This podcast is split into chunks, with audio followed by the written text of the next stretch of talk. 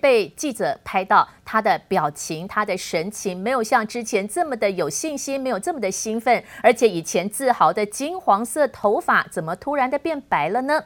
现在拜登的重要顾问建议，美国可以封城锁国四周到六周的时间，对疫情的控制比较有帮助。但是目前还是美国总统的川普说，美国根本不需要像欧洲一样锁国的政策。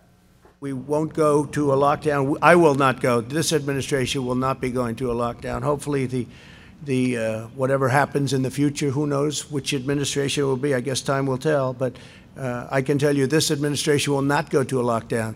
As soon as April, the vaccine will be available to the entire general population, with the exception of places like New York State, where, for political reasons, the governor uh, decided to say, and you know I don't think it's good politically. I think it's very bad from a health standpoint. But uh, he wants to take his time on the vaccine. He doesn't trust where the vaccine's coming from. We won't be delivering it to New York until we have authorization to do so. And 川普再度的公开演讲，发现到他的神情好像没有这么的有自信心了，会不会心里觉得不一定能够连任了呢？那川普还是认为美国不需要封城，但是福奇哈这位防疫专家他的 看法又是如何呢？正当全美国现在依旧是全世界疫情最严重的国家，一千多万个人染疫，福奇博士认为，美国如果真的有疫苗来神救援的话，希望明年四月在美国可以普及。化接受到疫苗，明年的四月到七月，民众们是可以恢复正常的生活。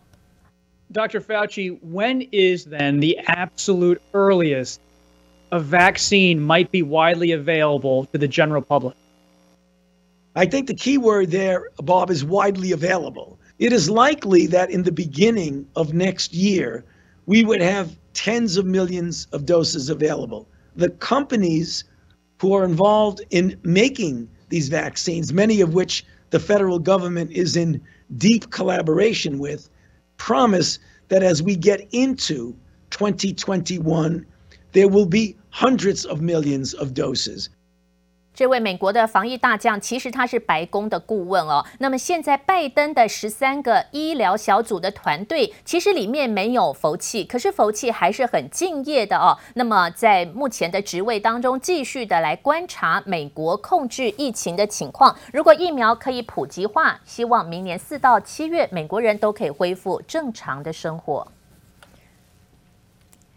因此，美国股市就在疫苗好消息之下，上周五呢。标普指数改写历史新高，涨幅百分之一点三六，站上三五八五的位置了。那么四大指数涨幅都有百分之一以上。现在的期货盘还是涨的，涨幅有百分之零点五到百分之零点八四的幅度。好，那疫苗现在等辉瑞药厂本月如果可以申请核准，最快下个月可以分批让民众使用。还有一家 Moderna 公司也在研发疫苗，本周希望能够有第三期临床实验。的分析哈，但是目前是属于这个美国的公司，全世界还是很严重啊。到时候大家轮流使用到，会不会等很久呢？现在疫情的情况如何哦？美国一天是增加十六个十六万人确诊，再创历史高。现在其实美国的纽约、波士顿都已经有部分宵禁的动作，晚上九点钟之后禁止出门。那意大利的疫情也很严重，像德国跟乌克兰单日确诊数也创新高。现在的英国、法国、德国都是封城哦，暂时拒绝国外人士的入境。哈，另外，葡萄牙、希腊宵禁时间也延长，晚上几点钟之后不能够出门哦。现在连南韩跟印尼都有新增加确诊的人数，日本一天还增加一千七百个病例。但是我们刚看到亚洲股市开盘，日本跟韩国开盘是上扬的情况，似乎呢在疫苗燃起了希望，让亚洲股市暂时。没有受到疫情增加的影响。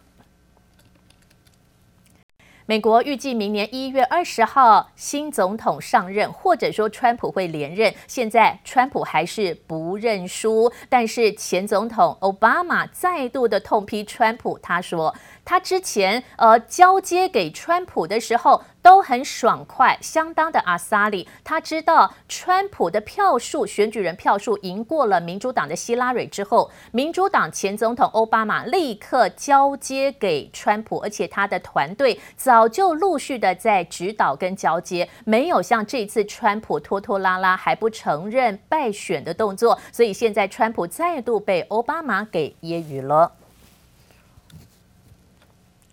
好，那么之前好多的国家元首都祝贺拜登当选美国总统，中国的外交部现在也向拜登来祝贺，哈，恭喜他当选美国总统。我们尊重美国人民的选择，我们向拜登先生和哈里斯女士表示祝贺，同时我们理解美国大选的结果会按照美国的法律和程序做出确定。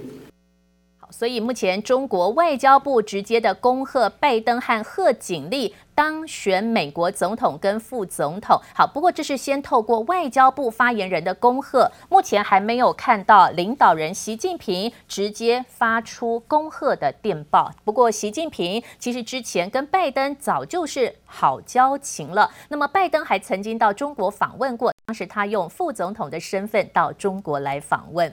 提到了中国，阿里巴巴转投资的蚂蚁金服本来要 IPO 挂牌，号称是全世界最大金额的挂牌案子，但是竟然突然的在挂牌前一天，突然的说要延后上市。到底是为什么？有人认为可能跟政治斗争有关联哦。那有可能是阿里巴巴创办人马云曾经讲话得罪了习近平，惹怒了习近平吗？据说，是习近平亲自的决定终止蚂蚁集团三百七十亿美元的公开募资案。那马云曾经讲话是惹怒了习近平，这会不会上演科技龙头对中国共产党的稳定统治已经带来了新的挑战呢？壮阔的江水在阳光下波光粼粼。就在中国国家主席习近平来到江苏南通市视察长江沿岸环境治理，《华尔街日报》援引中国官员的话报道，中国国家主席习近平亲自决定终止蚂蚁集团三百七十亿美元的首次公开募股 IPO。同时，蚂蚁集团作为大型的民营企业，我们也希望大家依法合规的与其保持和开展合作业务。中共官员透露，马云的一番话激怒了中国领导人习近平。外界解读，习近平越来越难以容忍大型民间企业的发展。有意见认为，这些科技巨头正对共产党的稳定统治构成了挑战。但除了统治因素，中国金融系统体系风险也被认为是蚂蚁集团 IPO 失利的原因。过去一段时间，他透过蚂蚁搬大象这样子的方式呢，其实啊，借出了非常多的金额了哈。那所以。中央也是有意去避免掉未来可能有一些这样的风险。好，中国政府中央有意把这样子一个金融服务的这个这样子一个业务呢再收拢，不要让这样资讯服务公司会把啊借贷这样子的一个服务无限的上纲。中国人行最新发布二零二零年金融稳定报告，也透露五百七十五家大型企业涉及资产规模十六点三兆台币出现危机。其中有两百七十二家企业资产负债率达到百分之七十以上，属于高负债盈余。与网贷为主要业务的蚂蚁集团，自然也与中国金融体系息息相关。原先依照法规，蚂蚁集团最快半年后就能重新上市。不过，以《华尔街日报》报道内容，蚂蚁集团重启上市恐怕遥遥无期，估值下修也将成定局。政治以及金融风险双重挑战下，如何监管中国互联网巨头，持续考验习近平以及中国当局的应变能力。记者叶林、吴国豪台北采访报道。这样的一个挂牌募集资金的案子突然的喊卡，其实呢，受到牵连的还有蚂蚁集团的背后母公司阿里巴巴。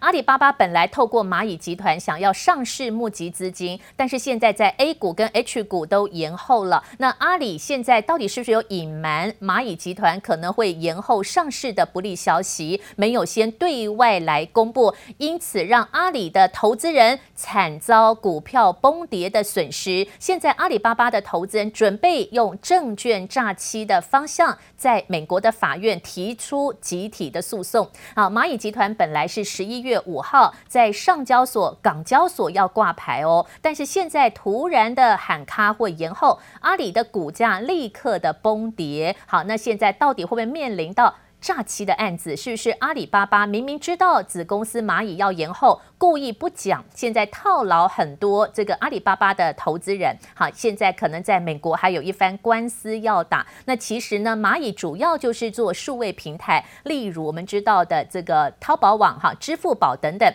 线上的刷卡买东西买卖的数位平台，就是像支付宝这些蚂蚁集团在做的相关的业务哦。